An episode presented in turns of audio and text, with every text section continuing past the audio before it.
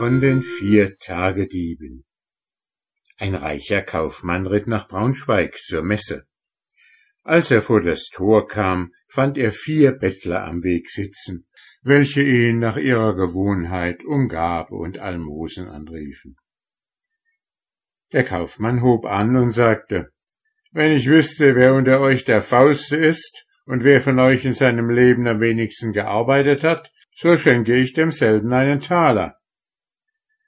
Da antwortete der erste Bettler, der Taler ist mein, denn ich bin so verdrossen, dass mir danach zu langen oder einen Finger zu regen zu beschwerlich ist und dass ich lieber verhungern wollte, als mich bücken, wenn er da im Graben läge. Der andere sprach, ich bin noch viel fauler, denn wenn mir schon der Taler auf den Schoß gelegt würde, so möchte ich doch meinen Beutel nicht aufmachen, um ihn hineinzustecken.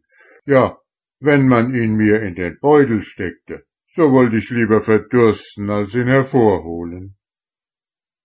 Der dritte fing an und sagte, und ich wollte meine Augen nicht zutun, wenn es mir gleich dreinregnete, und meinen Mund nicht schließen, ob schon Kröten und Spinnen hineinkröchen.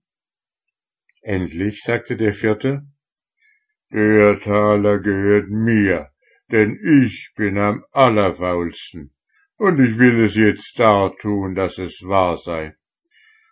Wenn mich der Henker am Strange führte und schleppte mich die Leiter hinauf an den Galgen, und man wollte mich losschneiden und mich davonlaufen lassen, so möchte ich doch vor Faulheit solches nicht annehmen und wollte mich lieber dreimal hängen lassen, als einmal den Fuß aufheben, um fortzugehen. Nachdem der Kaufmann solche Reden angehört hatte, sprach er, indem er den Gaunern einen blanken Taler hinwies. Da ich zwar sowohl vom Pferde hinunter, jedoch nicht wieder heraufkommen könnte, ihr aber es nicht über euch zu gewinnen vermögt, euch herzubemühen, so tut es mir leid, euch den Taler nicht einhändigen zu können.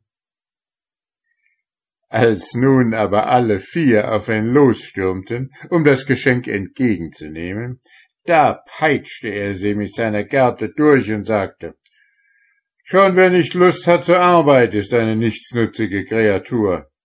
Wer sich aber gar seiner Faulheit rühmt, der ist nicht wert, dass ihn die Hunde beschnüffeln. Deshalb begabe euch der Teufel, von mir wird euch kein Pfennig, viel weniger noch ein Taler werden.